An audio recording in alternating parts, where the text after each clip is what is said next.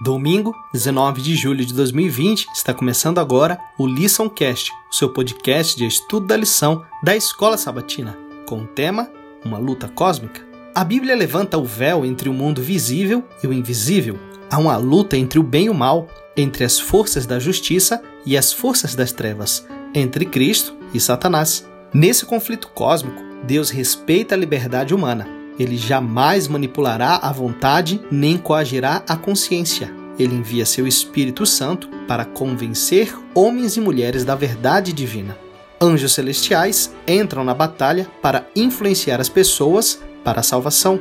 Deus também organiza acontecimentos providenciais na vida dessas pessoas para levá-las até Ele. Porém, o Senhor não coage a consciência. A coerção é contrária ao reino de Deus.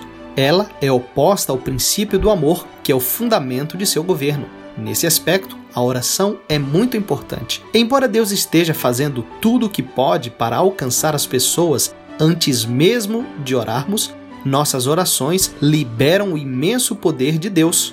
Ele respeita nossa liberdade de escolha de orar por outras pessoas e, à luz do conflito entre o bem e o mal, quando oramos, ele pode fazer mais do que se não orássemos.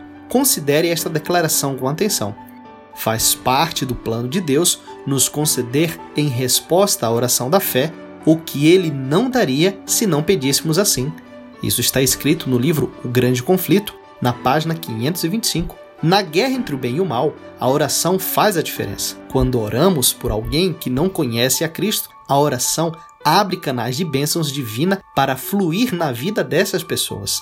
Deus honra nossa escolha de orar por elas e atua ainda mais poderosamente em favor delas. Ao tratarmos do assunto da oração intercessória, devemos humildemente reconhecer que não entendemos completamente a atuação de Deus, mas isso não deve impedir que participemos continuamente das bênçãos que a oração oferece a nós e aos outros. Por que Deus atua mais poderosamente quando oramos do que quando negligenciamos a oração? Mesmo que não compreendamos plenamente como tudo funciona, por que a advertência bíblica de orar por outras pessoas deve nos levar a fazer exatamente isso? Que Deus te abençoe. Um forte abraço e até amanhã.